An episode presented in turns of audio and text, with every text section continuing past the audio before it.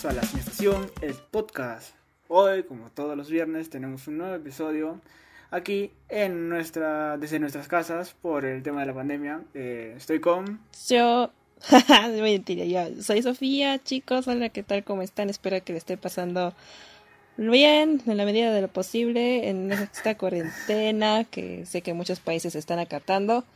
Y nada, y aquí te estoy también virtualmente con la compañía de... Hola amigos, ¿qué tal? Soy Cristian, estamos en el día no sé cuál de la cuarentena, lo único que sé es que estamos en plena Semana Santa y estamos grabando esta edición especial con un tema especial por, por esta semana, así que espero que les gusten chicos. Así es, y bueno, como ya hemos mencionado, estamos en plena celebración cristiana, conmemorando, bueno, en la religión cristiana lo se conmemora la pasión de Cristo y su resurrección. Bueno, hoy estamos jueves de santo, pero vamos a hablar de, de un tema que en particular nos, ah, impacta en la vida de todos nosotros, seamos creyentes o no, que es la religión, que es lo que si estuviéramos en tiempos normales, ah, hace que estos días hubiesen sido feriado y, bueno, estaríamos quizá viajando y todo. Pero bueno, la religión es algo que siempre nos ha marcado en, a lo largo de nuestra historia, desde que hemos existido. Siempre hemos tenido la necesidad de en algo, de, la necesidad de tener algo en quien creer o alguien en quien creer. Y hay muchas, muchas religiones, pero bueno, nos vamos a concentrar en la cristiana, que es la, la que tiene muchos adeptos y creyentes aquí en Latinoamérica, al menos donde estamos nosotros. Y por eso vamos a hablar cómo es que la religión se presenta, representa en el cine, que es una arte y por lo tanto tiene todo el derecho y la facultad de poder mirar cierto tema desde diferentes perspectivas y darlo a conocer con el lenguaje audiovisual que le que le quiere dar cada director o cada realizador. Y por eso hemos realizado unas cuantas películas así, de muy variado género, muy, todas son bastante distintas, por eso hemos tratado de hacerlas bastante, eh, no sé, diferentes para que no sean todas muy repetitivas, ni muy antis, ni muy pros. Así que vamos a empezar ahora sí con la primera película que hemos visto todos nosotros para comentarla. Ahora que lo mencionas, este sí ha sido muy difícil hacer esta selección de películas porque cada una es diferente en su, en su tono, en su historia, y nos permite analizar bastante bien todo este, este tema de la religión en el cine. Y vamos a empezar con Monty Python, eh, la película Life of Brian, que es una película de 1979 y que es este una adaptación de una obra de teatro. Bueno, Monty Python, para los que no están relacionados con, con este término, bueno, si hubiésemos estado allá por los años 60, 70, eh, Monty Python era algo así como, no lo sé, o sea, eran... Es un equipo, ¿no? Era un grupo de comedia muy, muy, muy reconocido inglés, que luego se extendió, se hizo muy famoso a lo largo de todo, todo el mundo y tuvo una gran repercusión en, en, el mundo de la, de la comedia televisiva y en general, porque se fueron, fueron un hito, un antes y un después, dado que su humor era bastante disruptivo, o sea, era un humor muy irónico, corrosivo, eh, se burlaban de cosas de las que nadie se había burlado antes. Sátiro. Y es por esto que tuvieron una serie de televisión y se mandaron con unas películas, unas tres películas, si no me equivoco, y una de ellas es Life of Brian en la que toca... Sí, es la, la tercera película. Exacto, en la que toca el tema de Jesús. Jesús, su vida, su muerte y todo esto con el toque de humor que Monty Python tenía y por el que se hizo muy conocido. Sí, la película trata más o menos sobre el, el, paralelo a la vida de Jesucristo, ¿no? Justo cuando nace él, eh, Brian también nace, ¿no?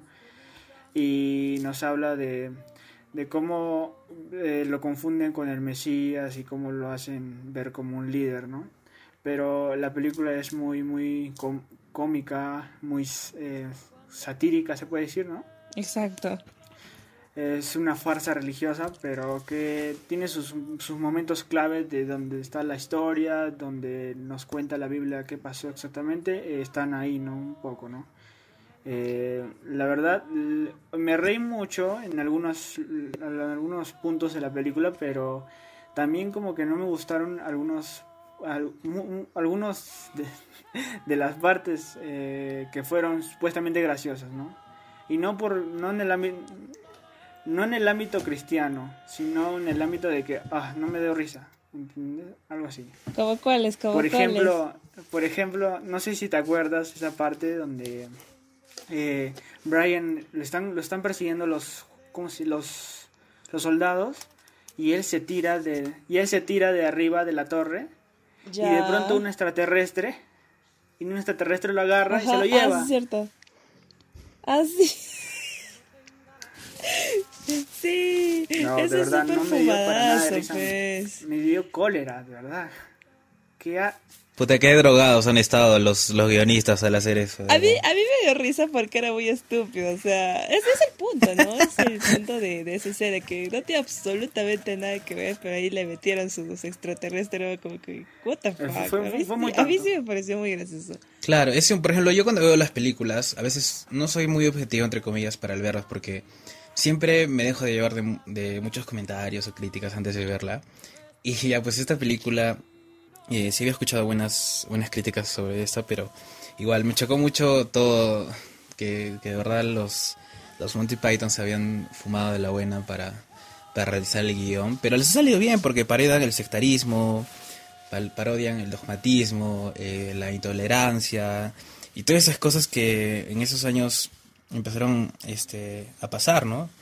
Y, y hablemos un poco de la polémica, porque obviamente por ser una película que parodia todo esto causó polémica en, en, esa, en, esa época, ¿no? Y incluso este hubieron como un clásico como siempre pasa que los grupos cristianos de ese entonces este hicieron eh, reclamaron hicieron protestas y todo pero yo creo que saben qué yo creo que no no no llegaron a lo o sea porque hubo polémica pero no tanto como otras. Y yo creo que es porque o sea en realidad hacen una parodia, pero no atacan directamente al mismo Jesús. O sea, no es como otras películas que ponen al mismo Jesús como que él ha hecho esto, sino que es un paralelo. Y eso hace que le baje un poquito el, tono y no sea tan directo. O sea, es como que caleta te mete en el, el tema, ¿no? Claro, bueno, yo la verdad que. No sé, a mí me gustó mucho la película. Bueno, yo me familiaricé al menos con la peli porque yo soy recontra fan de los Beatles, ¿ya? y yo me, o sea, yo sabía que George Harrison, que es uno de los Beatles, eh, él mismo puso de su plata para que se hiciera esta película porque justamente porque el hecho de que era bastante extraña, bizarra y polémica y se metía con un tema tan difícil como la religión, nadie, nadie, nadie se atrevía a producirlos y George Harrison dijo, ¿saben qué? A mí me encanta lo que ustedes hacen y ya el Chile, vamos a, vamos a financiarlo. Y él mismo hace un cameo, no sé si, se dieron cuenta, pero George Harrison hace así un cameo. Me di cuenta, pero este... No, nada. bueno, la cuestión es que a mí sí, no, a lo personal a mí, a mí me encantó la película en cuanto a o sea, el humor no es tan de nuestros tiempos, es, es el humor de esas épocas, pues son algunos chistes como que ya no tienen gracia ahora, pero en su momento supongo que sí fueron mate de risa. Pero a mí lo que me encanta es cómo meten todo este tema del, del contexto social, o sea, cómo reflejan eh, y se burlan de todo el contexto social que vivían por allí en los 70 finales de los 70 y lo meten ahí. A mí sobre todo me daba risa lo cómo se burlaban de del espíritu de, de socialismo y igualitarismo en, por ejemplo, en el cuando tenían su, su grupo de discípulos, ¿verdad? No, bueno, no eran los discípulos, sino eran como que los organizadores de la revolución, los que se querían independizar de Roma y todo eso. Como tenían que literalmente votar para hacer cada cosa. Y a mí me encanta, por ejemplo, la escena en la que en la que Jesús le están crucificando y y me parece que María Magdalena, no recuerdo quién, va y les avisa a ellos, así que están en una reunión, ah, ya la están crucificando, la van a matar. Y ellos como que así ah, vamos a hacer una reunión sobre este tema, vamos a tratar los siguientes puntos y vamos a someter la votación. Ah. Y eso era una burla directa pues a todo este tema de sindicalismo y como al final ellos que se supone que eran los revolucionarios y, eran los, los más más, no hacen nada, hacen absolutamente nada y todo queda en palabras. Y es una crítica muy fuerte a este tema de los sindicatos, de los supuestos revolucionarios que estaban muy en boga por esas épocas. Y obviamente siempre se va a criticar pues el tema al otro lado, que es el capitalismo, y era como que, no sé, a mí me encantó mucho este, esta sátira social que hace. Y por eso esa película siempre se me quedó, se me quedó grabada y yo sí la vería un montón de veces. Y como, como dijo Sergio, no es que se metan tanto con la religión, sino que utilizan esto para burlarse un poco de, de todo este tema de los líderes, los demagogos, los las los fanáticos, las personas que... Una, referencia a, varios hitos de, del bíblicos, ¿no? Por ejemplo, vemos la participación de ex leprosos, vemos la, un leproso que ha sido curado por Jesús, pero no lo muestra, solo lo dice. Eh, vemos a Poncio Pilatos, vemos esa escena de regateos, por ejemplo. Eh, los profetas que están muy locos, que están ahí parados diciendo cualquier cosa, los fanatismos religiosos, la crucifixión en sí mismo al final. Y, considero que por otro lado, si es un, para su año, ha sido una buena película y diría una película clásica que no se debe olvidar, ¿no? Muy divertida por una parte, ¿no? Claro, Monty Python siempre va a quedar en la mente de todos. Sí, yo no la asimilé muy bien por, por el por el, por el tipo de humor de esa época me costó entenderla un poco. O sea, no entenderla, sino entender el humor propiamente dicho. igual a su director, eh, Terry Jones, le funcionó bien porque así fue una de las películas más taquilleras, o creo que el tercer o cuarto lugar en ese año. Así que le salió bien la fórmula a los Monty y, bien por ellos. Y vamos a la siguiente película, que es este una película que es todo lo contrario, digamos, digámoslo así. Y es la película Hack, Hacksaw Ridge. ¿Está bien dicho? Hacksaw Ridge, sí. Sí, o ¿cómo es en español? Eh, creo que es el último hombre. Sí, el último hombre. hasta el último hombre. Ya, la cuestión es que es la peli de Mel Gibson con Andrew Garfield, que estuvo muy, muy, muy, muy sonada en su, en su tiempo. Creo que fue nominada, ¿no? Sí, a la mejor película de los Oscars. Y también fue mejor actor. Tiene bastantes nominaciones. Exacto. Y bueno, todos sabemos que Mel Gibson es un Chales. No sé si es católico o si es un adventista o una fracción, una facción del cristianismo. No, no me acuerdo muy bien. Pero sí, sí es creyente. Ajá, pero es recontra creyente, bueno, desde que se convirtió, porque antes no lo era. Y bueno, es un, es un, es un defensor neto de la religión y de sus creencias. Y desde que tiene esto, bueno, ha dirigido algunas películas como La Pasión de Cristo y esto también, que están, giran en torno a la religión. Y bueno, obviamente iba a presentar la religión de un modo positivo, ¿no? Claro, Gibson en esta película regresa luego de 10 años que había dejado de, dirigir y estar metido en el mundo del cine porque tuvo bastantes escándalos, tuvo problemas con el alcoholismo, problemas con otras cosas. Y la verdad que en esta película regresa bien, porque por más que la película tenga sus altos y bajos, en sí en el constructo de la película propiamente dicho, este lo muestra bien, o sea, se nota que Gibson siempre ha tenido un talento para para esta función como actor, como director, como, como guionista, etcétera, ¿no? Y hablemos de la historia. No, yo cuestionaría eso. A, a mí no me gusta cómo dirige, la verdad. Bueno, sus películas no me parecen la gran cosa, pero bueno, cada una cosa. No, o sea, no me refiero a todas sus películas, me refiero al, al estilo con que las muestra normalmente. O sea, no es un director genial, pero no es un director malo. O sea, suele mantener su estilo y su y su ¿cómo se dice? su su impronta personal, digamos. Eso. Y hablemos de la historia. Yo considero que considero que el regreso de Mel Gibson eh, ha sido de bien para arriba, excelente. la película ha estado muy bien. Eh, eh, utiliza el legado el legado de un pacifista, de un religioso, ¿no? que no quiere que no quiere pelear, no quiere matar, pero va a la guerra de todas formas, pero lo hace para para curar, ¿no? Para ser de médico, para curar no solo a los, a los suyos, ¿no? Sino también al enemigo.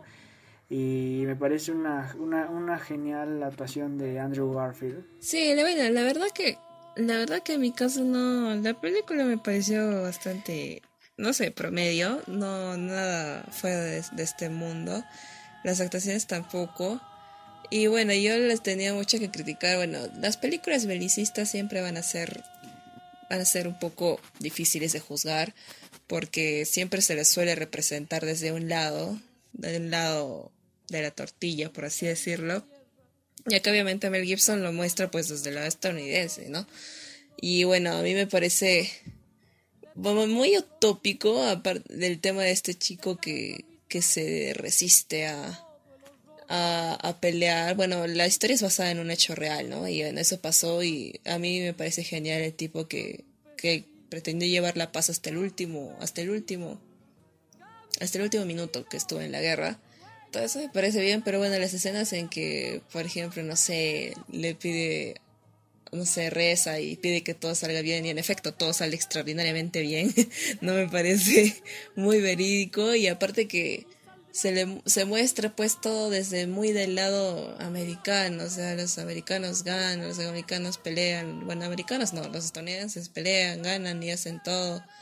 Y bueno, el otro lado que son los malos, son los malditos y bueno, sabemos que una guerra siempre tiene dos lados, ¿no? Y ambos ambos lados pierden siempre.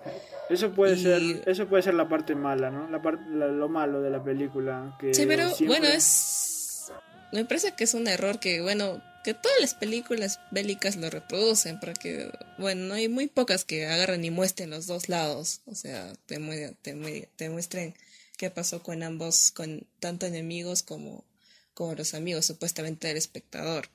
Pero en este caso creo que ya lo, exagera un poco y no, no me gusta por eso la película. Pero es que yo creo que Mel Gibson no tenía de otra porque la historia que él quería mostrar era este, la historia de, de, este Desmond, que es un adventista y que tenía que tener un toque de heroísmo al final o durante la película porque era así, o sea, era lo que tenía que mostrar. En esta película en particular, creo que hubiese sido muy difícil mostrar ambos lados, porque lo que tenías que hacer era motivar o inspirar o hacerte sentir eso al ver la película, ¿no? Igual yo creo que la primera parte de la película es muy cursi, muy, muy lenta, muy... No me gusta la primera parte de la película. Me gusta a partir de la segunda mitad cuando ya se empiezan a ver los conflictos bélicos reales, o sea, se ve la sangre, se ve el sufrimiento. Y obviamente el final, esa parte en la que ora y todo se vuelve feliz y todo es felicidad. Obviamente, eso es un cliché de las películas bélicas, como dicen ustedes, ¿no? Pero pero creo que en, en, esencia esa, esa, segunda mitad de la película, en donde ya se muestra más real y crudo lo que es la guerra, creo que le sale bien la fórmula. Y al final, ¿no? Porque normalmente las películas que se hacen basadas en hechos reales, este, siempre al final muestran fotografías o discursos de, de, la persona que ha muerto, ¿no? Pero en este caso el mismo, el mismo Desmond habla al final de la película un poco, ¿no?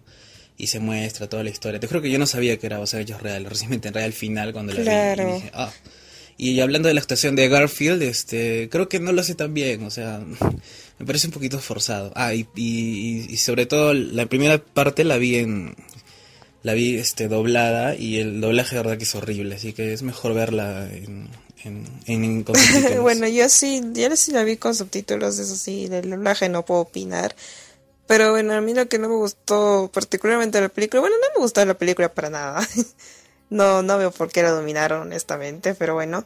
La, bueno, la cosa que más, más me, me incomodó a mí o que me molestó fue el tema que los personajes eran muy planos, o sea, estaba el chico, el Desmond, que era pucha, un poco más y mejor canonícenlo, pónganlo un santo, porque era demasiado, no sé, demasiado bueno y, y demasiado bueno para ser real. Ese tipo de personas tú no te las encuentras en ningún lugar, es un, es un santo, los santos Así, siendo sinceros, no existe ningún santo, ni siquiera los de la iglesia han sido totalmente sanos y nunca han pensado en algo malo y, y pucha, son los héroes, no, jamás. Y igual son todos los demás personajes. Está la, la chica que es la, oh, la buena esposa, la genial, la genial amada, la, el amor de, las, de su vida del pata. Están los demás soldados que uno se recontra rudo y y Malote, los demás que, que son sus compañeros ideales. Todos los soldados cumplen el estereotipo, de verdad. Y todos lo siguen y de una manera así, de un, de un día para el otro, lo siguen y tienen admiración. O sea, no sé, muy, muy, no sé, muy forzado todo, muy cliché. Ahí yo coincido contigo, Sofía, porque eh, yo casi dejo de ver la película porque hay un momento en el principio en la que Garfield conoce a, a, la chica esta y de la nada de menos de cinco minutos ya se van a casar. Y dije, ¿qué, por, ¿qué porquería de guion estoy viendo? O sea, está bien que Garfield sea, esté muy, muy, muy bien, pero no te van, ¿cómo vas a hacer esto? O sea, ni siquiera como que justifican una transición de que han pasado días o meses. Y ahí como que también me desanimé. Y tienes razón, eso se repite algunas veces en la película porque es no construyen los personajes desde, cero, ¿no? Simplemente de frente te los muestran, este es el bueno, este es el malo, esto pasa y ahí se desarrolla. Ahí, ahí sí le falló la, historia al Gibson. Exacto, y no mostrar las diversas aristas de un personaje justamente hace que uno no se pueda sentir identificado, porque no son humanizados, sino que uno simplemente los mira de lejitos como que, pucha, yo no puedo ser tan bueno como este pata, nunca estoy, nunca voy a ser tan santo, pero tampoco soy tan maldito como este otro, pero bueno, pues solamente la miras y nunca te llegas a, identificar realmente con alguno de ellos, con ninguno. Y yo con qué me identificaría ni con la chica, porque la chica es una santa también, o sea, ya fue. Y lo que más me agradó a mí de toda la película ha sido cómo retrataban las guerras, ¿no? A veces bien brutales, sangrientas. Para mí muy buena, muy, muy bien grabada, ¿no?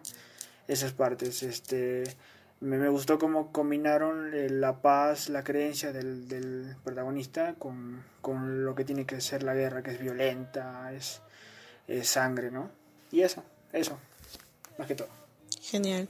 Y bueno, siguiendo con las películas de la Segunda Guerra Mundial, y otra que es bastante optimista, mucho más que incluso que Hawks Rich, es Little Boy. No sé si algunos estén familiarizados con ella, quizá muchos. Bueno, yo al menos estuve en un colegio católico y me hicieron ver esa película varias veces. no, varias veces no, sino una vez. Y bueno, es una película bastante, bueno, familiar. La puedes ver con quien sea. Habla básicamente de un niño que está, estamos en contexto de la Segunda Guerra Mundial también, y un niño que está esperando a su padre, ¿no? Que se ha ido a la guerra. Y para, para que su padre regrese, de alguna manera, el párroco, el padre, el padrecito de su comunidad le, le aconseja que pues pues que haga las siete horas de misericordia o algo así. Y bueno esto como que va a aumentar sus chances de que regrese su papá o que se acabe la guerra o algo así. Eh, la película bueno va de este niño es un, little boy. Es un niñito que bueno va poco a poco tratando de cumplir y hacer todo el bien posible para que su papá pueda regresar a casa. Y es interesante ver cómo en esta película o sea, la intención que yo creo que quiere tener el director es que es mostrar la fe, mostrar este poder muy grande en la religión, este mediante ese niño, ¿no?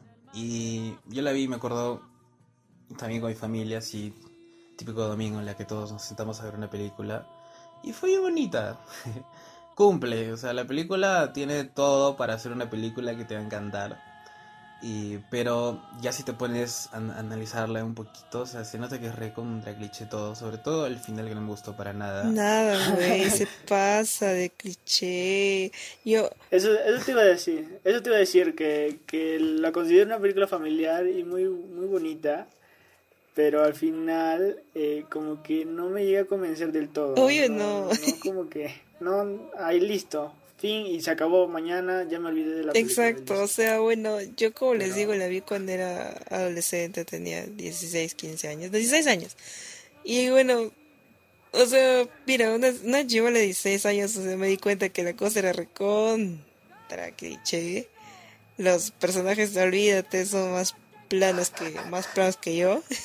Y no sé güey. A, mí no me gustó nada porque porque bueno la verdad que no no conozco muchas películas así religiosas que que, que sean realmente buenas.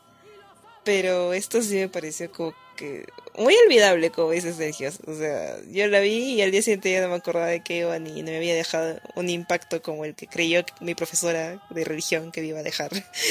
Claro, claro que no. Eh, eh, creo que la intención era, como dice Cristian, que te enseñe sobre la fe, ¿no? Al que te haga ver que, se base en la fe, pero creo que tampoco lo sentí muy así. Eh, que, para nada, para nada. Pero, pero es entretenida, cumple, cumple eso. Claro, pero bueno, viene el lado positivo, ¿no? O sea, si esto le haces ver a un niño, o sea, se lo puede tomar bien, ¿no? O sea, el mensaje es bueno, ¿no? hacer buenas obras y tratar de, bueno, las siete obras de misericordia, no sé si sepan lo que significa las obras de misericordia, que son corporales y espirituales y bueno, son para ayudar al prójimo. Y, perdón, perdón, eh, mi colegio católico. y bueno, o sea, si lo haces ver a un niño es, un buen mensaje, ¿no? Hacer el bien. Pero bueno, ni tanto porque, o sea, el niño hace todo eso para conseguir algo, ¿no? Que es que regrese a su papá. Claro, y al final regresa a su papá y la guerra acaba, pero Estados Unidos lanza una bomba atómica en, en Japón y mueren millones de personas. Pero tampoco, tampoco, pero tampoco podemos romper ese, ese, ese límite que nos ponen estos directores a hacer estas películas porque la, la, verdad es que la idea no es hacerte pensar tanto, sino es mantenerte entretenido porque la película tiene un buen ritmo y el reparto, el niño, el niño lo hace bien. Y yo también creo que a mí me sorprendió ahora que mencionas el reparto que Emily Watson esté en esas películas. Emily ah, Watson es una super actriz y, y ahí es como que es X, un punto invisible y es impactante la verdad. también lo que le quita también lo que le quita un poquito de realidad a esta película es la paleta de colores porque yo lo siento muy muy muy película de fantasía, muy muchos colores vivos mucho, pero creo que está hecho a propósito, ¿no? Por el tema de que está enfocado a la familia, a los niños, a la esperanza. Claro, la paleta de colores es bastante vivaz, es lo que se pretende demostrar, ¿no? El optimismo de un niño que hace todo para que su papi regrese. Y bueno, vamos con la siguiente película. La siguiente es... The Devout. ¿Cómo? The Devout. The Devout.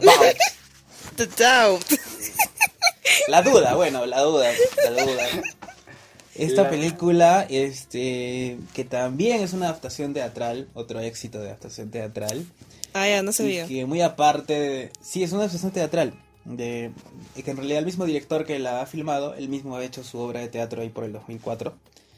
Y, y la verdad que este enfrentamiento entre valores morales e ideas nuevas, ideas renovadoras y el reparto de lujo que tiene, claro. creo que haga una de las películas favoritas de para mí de esta lista. Bueno, sí, The Doubt, como sabemos, o bueno, si es que no la han visto, eh, esta película trata nuevamente de este tema que es ya no es un tabú, pero aún es difícil de tratar, que es el abuso sexual en, el corazón de la iglesia. Y bueno, se se retrata, bueno, los personajes, los personajes principales son Philip Seymour Hoffman, en, que encarna a un párroco, eh, Meryl Streep, que es la, principal, como la, bueno, no, me acuerdo cuál es el nombre, la priora. Sí, creo, no me acuerdo. Madre superiora, priora. Bueno, es la líder de, de la comunidad de monjas que, que regentan el colegio que en el que se desarrollan los hechos y bueno, Amy Adams, que interpreta a una joven novicia eh, muy inocente, muy ingenua, que también se involucra en toda esta historia de, velar un hecho tan execrable como es el abuso sexual infantil. Y bueno, la película es excelente, yo creo más que nada es buenísima por las actuaciones. Yo creo que las actuaciones aquí tienen un peso muy muy importante porque estamos hablando de un enfrentamiento moral muy fuerte en los personajes, sobre todo en el de Meryl Streep, que es básicamente la que conduce todo el hilo narrativo de la película. Y bueno, es ella que se pone, es en ella que se pone el foco de toda la situación, porque es como el agente de cambio en esta película, la que decide lo que se hace, lo que no se va a hacer. Y bueno, a mí me pareció excelente. Bueno, Amy Adams me pareció muy tierna porque si no me equivoco este es uno de sus primeros roles que, que lanzaron al estrellato. Y bueno, Amy de por sí tiene un rostro muy, muy dulce muy inocente, tiene unos ojazos que puchas son súper, súper lindos y te hacen, te dan esta imagen de ingenuidad que ella refuerza muy bien con su actuación obviamente. Y nada, es una película que, pucha, Sí, te hace, te hace pensar mucho y te hace dar mucha cólera. de hecho, te hace rabiar mucho con este tema y bueno, a mí sí me, me impactó bastante, sobre todo por, como ya lo mencioné, por cómo representan este tema del conflicto moral en una persona que tiene que dividirse entre, entre sus creencias, entre lo que le ha enseñado y su, y su comunidad y, entre esto, en todo, todo eso y su deber moral, su deber como persona, como ser humano. Ah, ah, mm, lo poco que tengo que decir sobre esta película es que me, me gustó, es una fantástica obra. Eh, como dices, este, las actuaciones tienen un elenco buenísimo y, y, no es para no es para no es para menos, ¿no? Meryl Streep, Hoffman, creo, sí Hoffman, ¿no? Y Adams Philip Seymour Hoffman, que en paz descanse, em, eh, hace un muy buen papel en su, en su película, ¿no? Eh, ah, creo que deja en duda un poco cuál es la intención, la fuerza de, de la cinta, pero en realidad la, la interacción entre ellos hace que la película viva, ¿no? Tengas, tenga corazón, tenga tenga eh, ganas por verla de nuevo, ¿no? Claro, pero justo me estaba olvidando de alguien, alguien que también que eh, participa muy ajá exacto Viola Davis que participa pucha en unos 10 minutos en toda la película pero que su participación fue la parte que más me impactó al menos a mí. La de la madre del, del niño que es que está siendo abusado.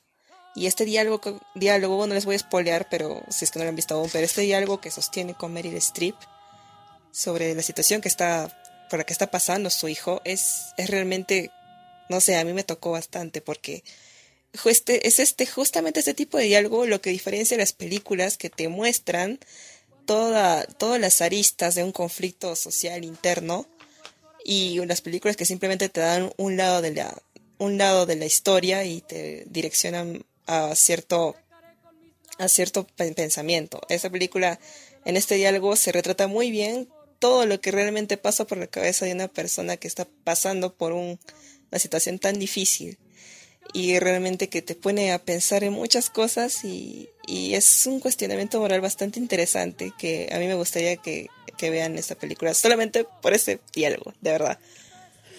La verdad que el guion es muy poderoso y, creo que funciona el, el, guion bastante bien porque el contexto en el que se desarrolla esta película es, son los 60s, eh, está terminando la guerra de Vietnam, este, en, esa misma época ah, es el asesinato de John Kennedy, el, se empiezan a formarse los hippies, el Concilio Vaticano II eh, hace la reforma y, digamos que la mentalidad de la iglesia de ser extra, super archiconservadora eh, evoluciona a un pensamiento, digamos, entre comillas, nuevo. Y, todo este, este conflicto entre conservador, entre, entre moralista, entre tradición y el cambio es lo que mantiene viva la película, ¿no? Y, y, la, y la verdad que es un tema delicado hablar sobre esto y esta es una de las primeras películas que lo abordan bien, sin, sin atacar, solo mostrando la realidad. Exacto, es una película que te pone a pensar mucho en este tema de las confrontaciones morales que se suceden en una organización y en una persona, en un individuo de por sí.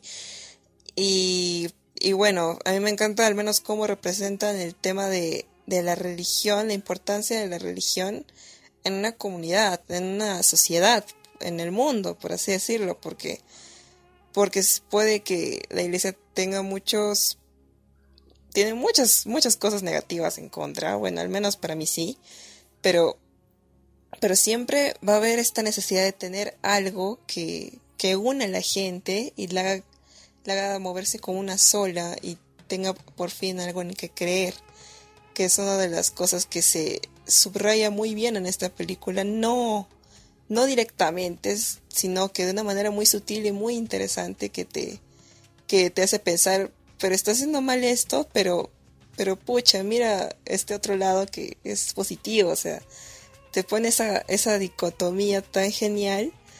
Y, y, nada, yo le recomiendo muchísimo. Si es que quieren, no sé, ponerse a pesar un poco y conflictuarse la vida. Y siguiendo el tema de, de esto de los padres y los sacerdotes, acá también sigue otra película que está en la lista, que se llama El crimen del padre Amaro, que es mexicana, mexicana, ¿verdad? Así es. Órale. Sí, ¿no? Así, mexicanísima. Y, bueno, trata de un padre que es pues bueno, buena gente, ¿no? una buena persona, como, como debe ser, que llega a un pueblo, que lo mandan a un pueblo, y se da cuenta que hay otros sacerdotes que están en unos asuntos ilegales, ¿no? Que no están obrando bien a Dios. ¿Ustedes qué pueden decir sobre esta película? Para a mí me, me, impactó mucho el tema de cómo, cómo una persona como un sacerdote eh, pueda convertirse en otra cosa que, eh, que hasta podía asemejarlo con, con, un, delincuente, ¿no? Como que alguien que puede estar en la cárcel. No, sí, obvio. es, un, es un gran... Bueno, a mí me gustó mucho la película. Eh, bueno, tenemos en el, en el reparto el protagonista que es el caserito de todas las películas mexicanas, que es Gael García Bernal. Guapísimo. Pero bueno, en esta película hace, como ya mencionó Sergio, hace, hace todo el, el recuento, recorrido, perdón, de, de un ser humano que es que tiene todas las buenas intenciones del mundo, que encima es párroco, que se supone que tiene que, que liderar el, el, camino de la espiritualidad en, en, su comunidad. Y como este, con, al, a la medida que van sucediendo cosas y se va inmiscuyendo más en este mundo que él mismo quería destruir, o sea, se convirtió en lo que, en lo que quería destruir, eh, cómo se termina convirtiendo en este en este monstruo. Bueno, para mí al menos lo que en lo que termina convirtiéndose para mí es lo más repudiable del mundo. Es, es, un, es un monstruo, es un idiota y debería haber estado en la cárcel. Y bueno, es genial ver la evolución del personaje, que es bueno, es, es la trama de la película, la, la conversión de un personaje.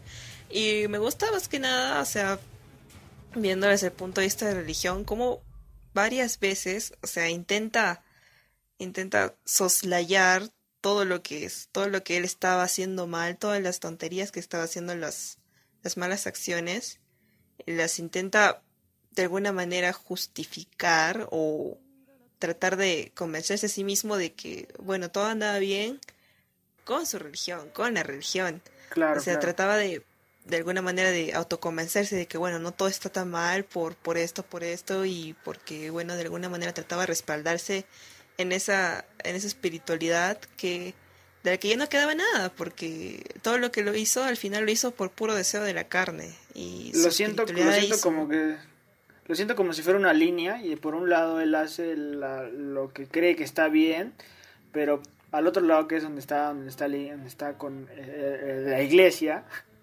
está él orando, está dando la misa, ¿no? Por él él siente que está bien, debe hacer el bien con las personas que oran, que dan la limosna. Hay unas hay siempre personajes secundarios que le dan regalos y él siente que lo hace bien y que debe hacerlo bien, pero por otro lado no lo no, como que hay dos dos dos este dos versiones de él haciendo totalmente cosas distintas. Claro, como Doctor Jekyll y Mr. Hyde, esta novela de Robert Louis y Stevenson, que ahora me has hecho pensar. Y tienes mucha razón, es como una especie de desdoble que hay en este personaje, pero más que un desdoble, yo diría que es un cinismo, ¿no? Es el cinismo que lo impulsa a seguir dando misa, sabiendo todas las porquerías que hacía sin ningún tipo de, de, remordimiento, de resquebrajamiento moral delante de la gente, nada, o sea, él como si nada, hasta el final, hasta, hasta el, bueno, no lo vamos a spoilear, pero hasta el momento que creo que es la cúspide de, de todas las malas acciones que iba haciendo, hasta incluso ahí no, no, no llega a quitarse esa careta que tenía para, para las demás personas. Y es genial ver esto, como, como este hombre, por más que estaba podrido por dentro al final, aún cree en Dios y aún cree en su labor como, como líder espiritual de esa comunidad.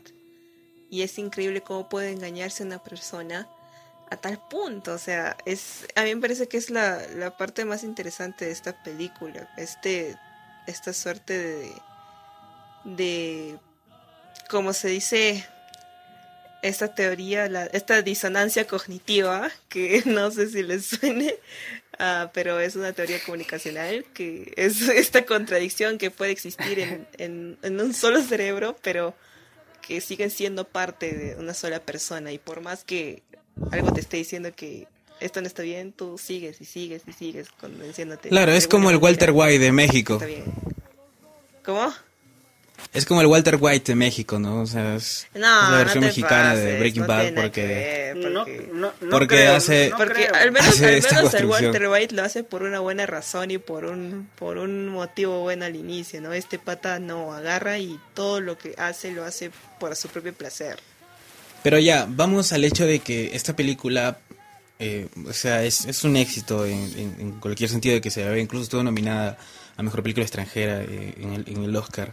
Pero creo que esta, Sí, a mí esta me película cruza, cruza, cruza, cruza la línea de, de, de lo real, ¿no? De, de lo exponer problemas de, de, de la iglesia o, o de esto, sino que esta película es un poco más, más ficción, es un personaje ficticio que lo han creado que, que tiene esta, esta apología a, to- a todo el contexto, pero es una película de ficción, pero que sí lo se funciona bien, funciona bien. Exacto, o sea, sí, a mí me, me, me parece muy genial lo que has dicho porque porque no es no va directamente en contra de, bueno, sí, sí va directamente en contra de la religión, pero Obviamente Pero que va, porque que- tiene ahí su, su cuchillito que pero pero apuñala. deja de terminar la idea, pero yo creo que yo creo que más que nada va el tema de esta de esta contradicción moral que puede existir en una sola persona y que esto esto de la religión podría reemplazarse con alguna otra podría reemplazarse con otra con otra cosa con otra ideología con otro fanatismo como por ejemplo una ideología política. Por ejemplo no sé digamos como los líderes de la de la revolución francesa que creían en la libertad y todo ese asunto todo ese rollo de libertad igualdad y y fraternidad, pero cuando les llegó la hora y lograron gobernar, se dedicaron a guillotinar cabezas y a matar gente. O sea, es algo así, me, me explico. O sea, esto de la religión se puede reemplazar con cualquier otra ideología fuerte que influya en la vida de una persona. Y creo que es a lo que va más la película, de describir esta contradicción que puede haber. Bueno, terminando ya este tema de, del padre, del crimen del padre Amaro, película, vamos a pasar al siguiente, que bueno, también va un poco de las cosas ocultas y negativas de la religión. Vaya, vaya. Y esta es la película que estoy seguro que muchos la han visto, que es Spotlight. O no me acuerdo cuál es la traducción al español. En primer plano, exacto. Y bueno, estuvo nominada al Oscar como mejor película, si no me equivoco. Se hizo muy conocida en su momento y bueno, va de unos periodistas, un grupo periodístico que trata de desenmascarar toda una mafia en la iglesia que se encargaba de tapar los casos de abuso sexual infantil. Y bueno, ¿qué, tienen- ¿qué tenemos que decir de esta película, chicos? Eh, pienso que es una peliculaza, de verdad. Eh, no solo porque ganó full premios, incluyendo el Oscar, sino porque maneja con, con mucha gracia ciertos detalles que se, se, se han tenido que contar, ¿no? detalles espeluznantes sobre el, eh, esta, esta historia de, de periodistas. eh, Exacto. A mí me, a mí me marcó bastante la peli porque yo la vi antes de que postulara la carrera de periodismo que estudio y Que estudiamos. estudiamos todos. Menos bueno, Sergio, bueno, menos menos Sergio. Sergio.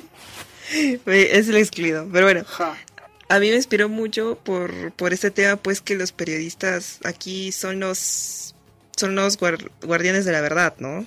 Desempeñan este rol de buscar buscar la- el verdadero culpable hasta el final y y me encanta todo este tema de que de que al menos el líder de la, del equipo que es interpretado por Michael Keaton él va hasta no solamente se conforma con tener una primera plana, por así decirlo, o sea, tener una noticia y ya, y vender un montón de periódicos, sino que él realmente quiere desenmascarar todo el asunto de fondo hasta el último miembro de la mafia. Y esto es lo que me parece genial, esta convicción que demuestra en este equipo periodístico que, se corresponde mucho con la realidad, incluso con la realidad al menos de, los periodistas peruanos que para poder conseguir un, un dato, un tema, tienes que buscar a la gente, tienes que buscar a las personas, sacarles con jala lengua, eh, a veces pasarte algunas, algunas leyes por... A veces pasarte encima de algunas leyes para poder obtener unos datos valiosos. Y todo esto con un fin noble, ¿no? Que es el de finalmente revelar las cosas malas que se han dado Y nada, bueno, a mí me parece también una muy buena película que también habla, bueno, como ya sabemos, de este tema difícil del abuso sexual infantil. Y es recomendada pues para todos aquellos que, para mí al menos recomendada por los estudiantes de periodismo que estén perdiendo la fe en su carrera. Sí, de hecho que este muestra muy bien cómo es el trabajo de un periodista en el campo y cómo esa vocación te empuja a, a, desenmascarar la verdad. Y yo creo que esta película tuvo éxito porque este, o sea, esta película tranquilamente pudo ser un documental y, listo, ¿no? Pero creo que la fórmula de juntar a, un super reparto y, y, de hacer que esta historia sea una ficción, pero basada en hechos reales, creo que ayudó bastante y también se vio reflejada en su taquilla porque recaudó bastante plata en comparación del presupuesto, que no fue mucho porque no hay muchas es escenas. Cierto, no, hay, no, hay, no hay escenas súper extraordinarias, es simplemente el trabajo actoral que te permite disfrutar la, la, la, la película de principio a fin, ¿no? Y igual la recepción fue, tuvo de todo como siempre, es una película de esas que van a generar polémica pero que a comparación de otras películas que es lo único que hacen, bueno, no lo único que hacen, pero que su premisa principal es atacar, entre comillas, la, iglesia. Esta película lo único que hace es exponer la verdad de una manera buena. Toma, toma, Tom este, McCarthy lo hace bien y, claro, creo que está bien la peli. Sí, te cuenta, te cuenta la historia tal y como es, ¿no? Real, así lo, lo lanza. No es que vaya en contra de algo, sino que como así como lo cuenta, eh, eh, de, una, una, parte este, nos habla de un tema del abuso sexual y también este, del, por otra parte elogia a sus, a sus protagonistas, ¿no? Los periodistas, cómo hace su trabajo. Exacto, es una, una oda al periodismo, por así decirlo, al periodismo de veritas, el, el que se supone que debemos hacer todos los que desempeñamos esta carrera. Y, y bueno, sí, también es una, también debes enmascar un poco el poder político y social que tiene la iglesia, al menos en esta película, muestra la iglesia como si pucha, como si fuese como si fuesen los tiempos del medioevo, no sé, que tiene este todos este, estos brazos políticos, estos nexos, contactos que impiden que, que se desate un escándalo. Bueno, la verdad que yo no sé si eso sea bueno, ha sido basada en hechos reales la película y esto ha pasado en efecto, pero no sé si eso siga siendo tan, tan fuerte y poderoso como, como se ve en esa peli, al menos en otros países y ahora, ¿no? Que estamos ya unos añitos de estreno y la verdad que a mí me, me, me aterra mucho que eso sea cierto, que la iglesia tenga tal nivel de poder. Claro, en, claro, en realidad son ese tipo de películas que cuando le terminas de no las asimilas rápido porque cada uno tiene su, una crianza diferente y cada uno se ha criado en un lugar diferente y a veces ese tipo de cosas te chocan mucho.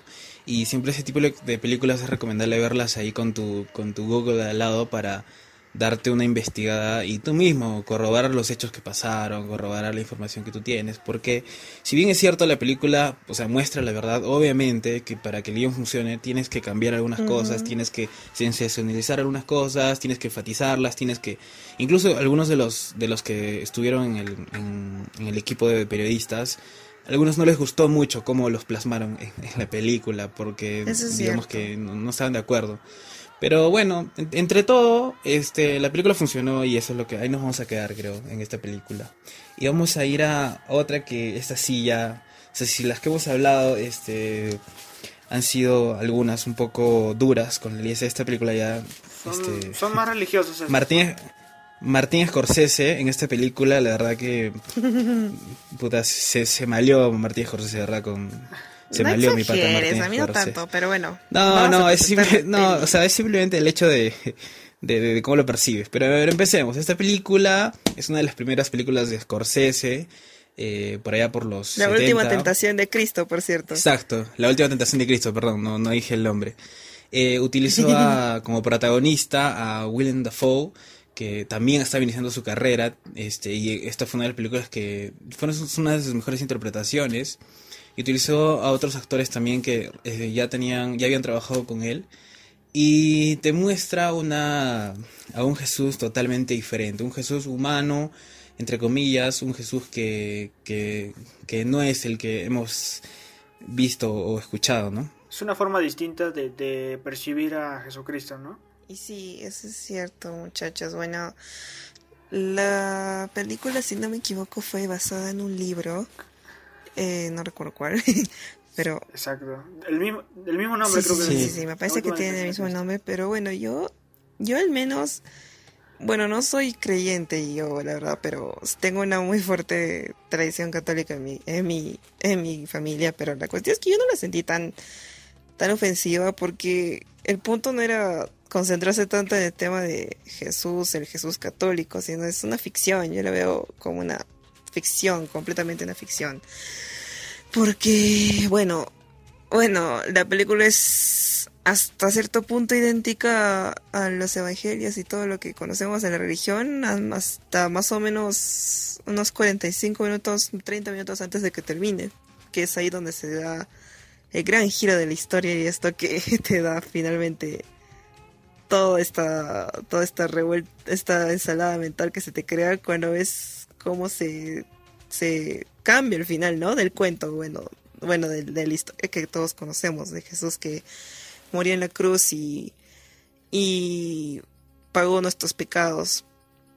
Se cambia este final y se cambia de una manera pasmosa y que uno no entiende nada en absoluto y hasta que se produce otro giro de, en la historia. Que al final... Me parece que está bien que haya cambiado. A mí me parece que está bien.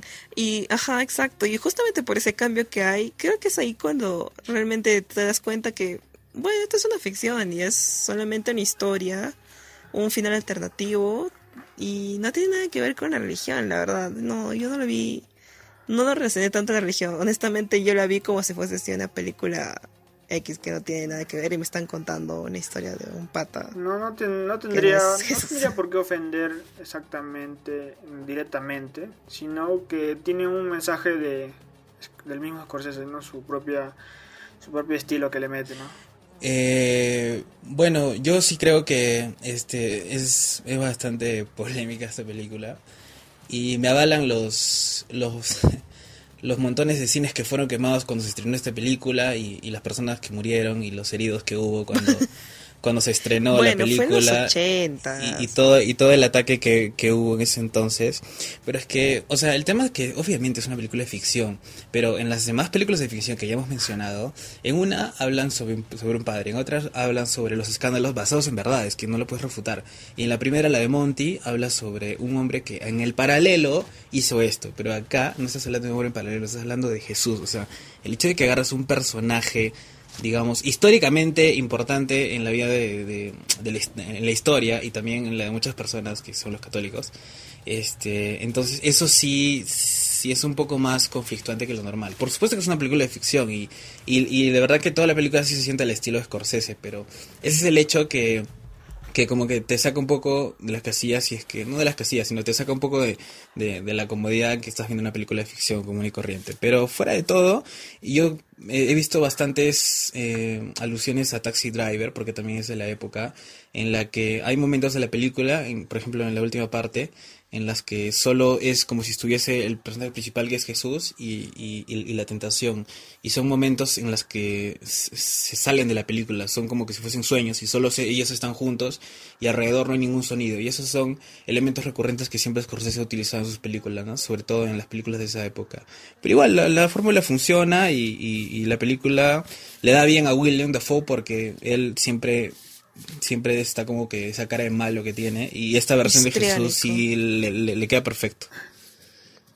Bueno, no sé, a mí la peli, como dije, me gustó bastante por este tema de, más que nada, el giro de la historia, que es lo que finalmente te hace caer en cuenta que, va, es una ficción, es, no, no tiene por qué ofenderme. Bueno, al menos a mí sí me, me sentó así, pero si es que lo vemos desde el punto de vista religioso, eh, yo diría que es justamente Sí, o sea, al menos hasta en la parte, hasta la parte que está crucificado, eh, yo diría que es una película muy buena y que de hecho mis, mis profesoras de religión me, les gustaría, creo, porque muestran un Jesús bastante, bastante humano, o sea, alejado de, de este arquetipo que vimos, que vemos en todas las películas de, de Semana Santa, de religión, que Jesús es pucha, es Dios, pues, bueno, o sea, sí es Dios, pero, pero también fue humano y cometemos errores y todo. Y bueno, en esta película se ve mejor que nada a un Jesús que duda de sí mismo, que tiene miedo, que no sabe lo que está haciendo, que a veces que tiene muchas dudas.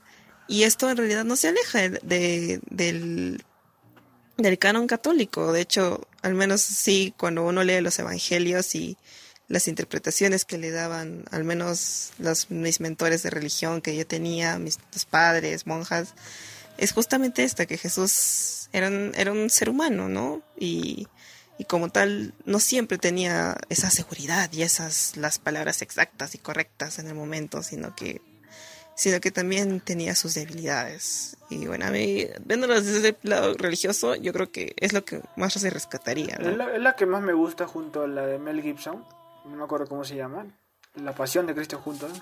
Huxley Rich. Eh, y, y justo la, la película dura como tres horas, dos horas y cuarenta. Ay, sí, clásico, clásico de Scorsese. Pero es que, hermano, el hecho de que Jesús se baje de la cruz, estás cambiando la historia. Ya nadie murió y el no, no, no hay año cero, no hay año. Estás cambiando la historia. Pero ese es el punto, güey. Ese es el punto de la historia que no, no, no entendiste. El, el Por supuesto que lo he entendido.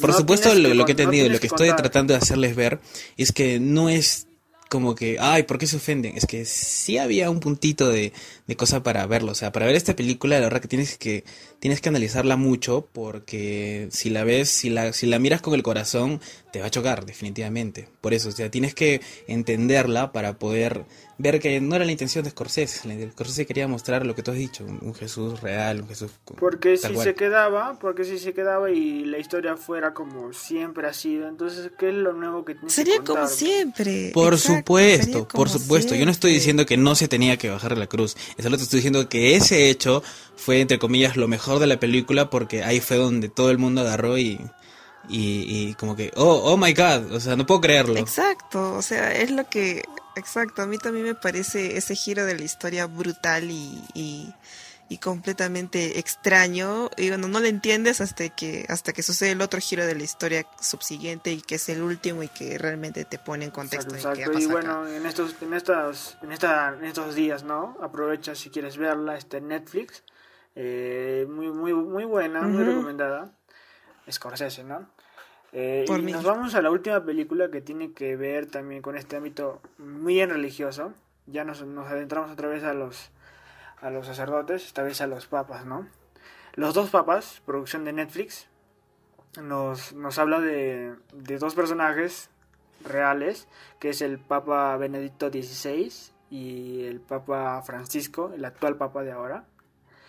Eh, y, la historia se remonta en, en, cómo estos dos papas, en cómo sucede la transición, ¿no? En cómo Benedicto renuncia y de pronto ya tenemos un nuevo papa, después de unos meses, eh, tenemos a Francisco, ¿no?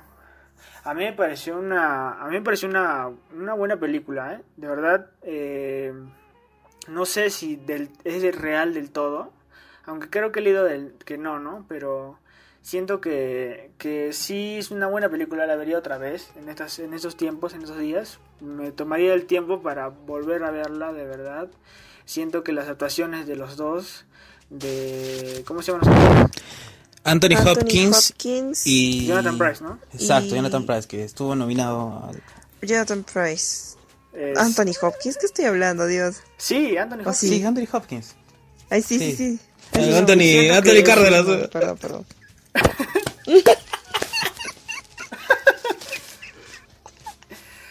Perdón, perdón, perdón. Es referencia interna, chiste interno. y siento que estos actores le dan le dan vida a esto, ¿no? Entonces complementa con la película y, y hacen un peliculón. Para bueno, sí, exacto. Bueno, yo yo como, como, como ya les he mencionado, estudiando en un colegio eh, católico y a mí siempre, bueno, yo siempre supe, bueno, tenía la, la, certeza de que en algún momento tenía que aparecer una película de Francisco, porque, bueno, una película centrada en él, ¿no? Porque, porque este, este señor es, ha sido, es un hito para la historia de la Iglesia Católica, es el primer papa latinoamericano, es el primer papa franciscano que llega bueno, al, al máximo al máximo lugar de, de, toda la organización católica. Es un, una persona que es bastante disruptiva con todos los demás, no tiene esta personalidad que, que solemos ver en los papas, sino que que era fan de un club de, fútbol argentino, era muy canchero, iba a fiestas, era un tipo bastante común y corriente y, bueno, por lo que a mí me hacían leer sobre él, o sea, era alguien muy, muy estrafalario para, para la rígida estructura católica. En algún momento se a tener que hablar de él y bueno, en esta película lo hicieron finalmente, The Two Popes. Y bueno, lo que se refleja acá es obviamente el contraste, ¿no? Que hay entre, entre el conservadurismo, entre comillas, de Benedicto, que viene en una escuela muy distinta, una escuela europea, y las ideas diferentes, progresistas en cierto sentido, que tiene Francisco respecto a la religión, a lo que finalmente él va a dirigir, que es la, toda la iglesia.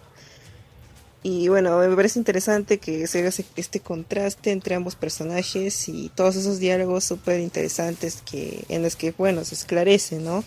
Un poco la situación actual de la iglesia de una manera honesta y bueno, incluso para una persona no creyente, como es mi caso, es una muy buena película y que te mantiene muy, muy entretenido, ¿no? Esta es una película que creo que muchos necesitaban ver porque eh, satisface o, cumple con todos, con creyentes, no creyentes, y lo que hace que la fórmula de Mireles sea exitosa es que le da un valor humano y, cómico, humorístico, real a los papas, personas que para muchos es, es, es un...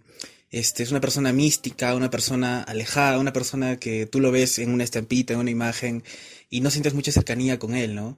Y, agarró la coyuntura esta de que Francisco es una persona que por todo el mundo ha sido bien criticada.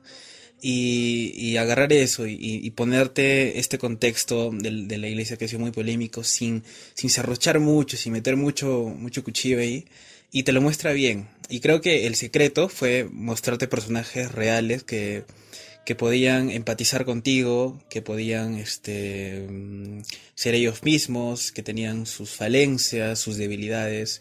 Y esta es una fórmula que hace que, que sea genial la película de verdad. Siento que, como lo dijo Sofía, muestra muy bien contrastado los, los dos personajes, ¿no? Francisco y Benedicto. Eh, podría decirlo yo como el bien y el mal, ¿no? O el antiguo y el nuevo, ¿no? El Benedicto es el, el antiguo, el que quiere hacer, seguir el protocolo, el que no va a dejar de hacer nada porque así se ha hecho durante años y así se tiene que hacer, ¿no? Pero Francisco es alguien ya nuevo, alguien más fresco, que tiene, que hace entender que, que el mundo está cambiando y que debemos cambiar con él, ¿no? Claro, es el, es el, es como que mostrarte al, al, hombre que está detrás de la religión moderna, ¿no? Del, del, nuevo catolicismo que se tiene que vivir ahora porque estamos en otros tiempos.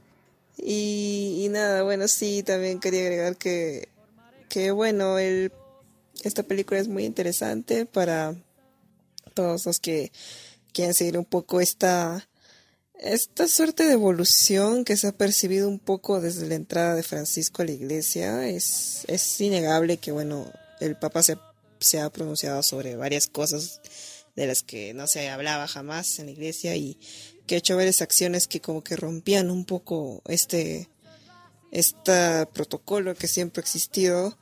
Pero igual yo creo que falta mucho por hacer.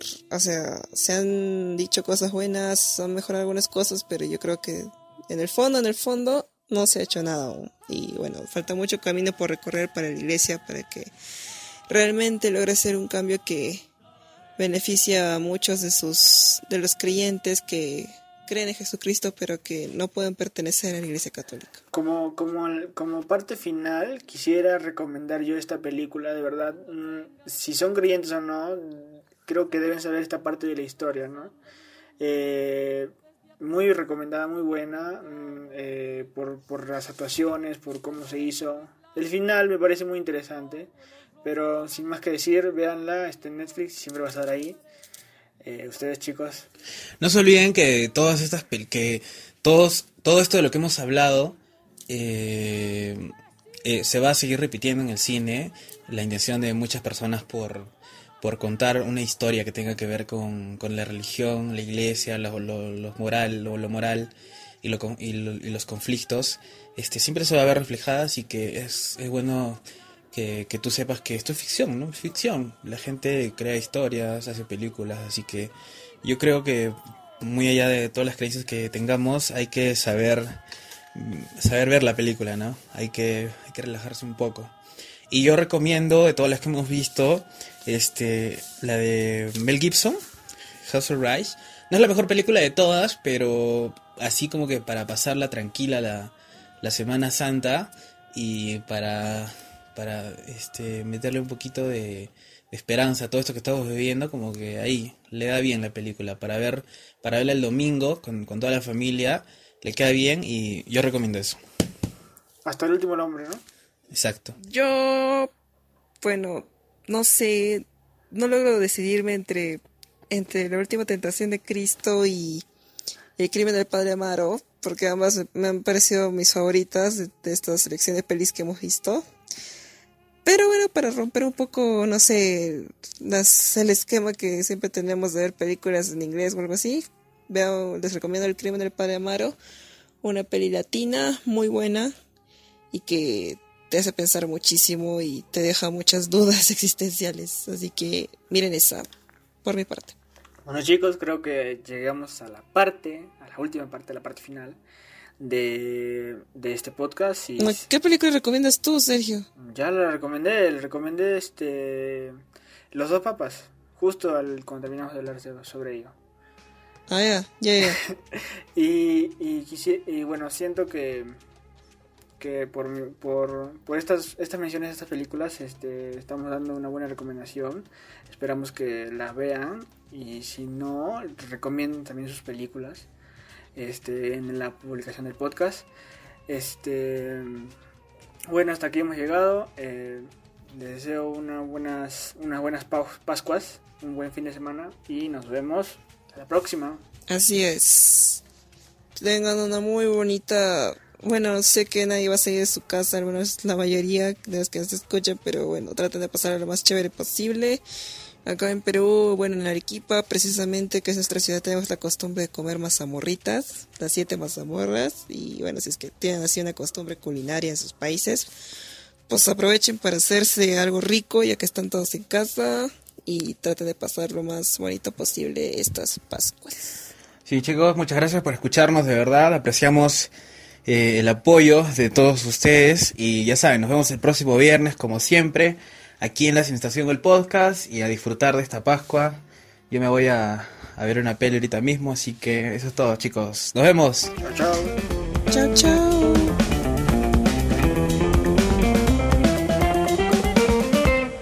Sofía, por favor, ya que estás, estás ahí con la chispa, estás que, estás que Estás que quieres hacer. Ahí te, te va a escuchar tu vieja, te va a sacar la mierda, porque está hablando así de. Pues sí, ya.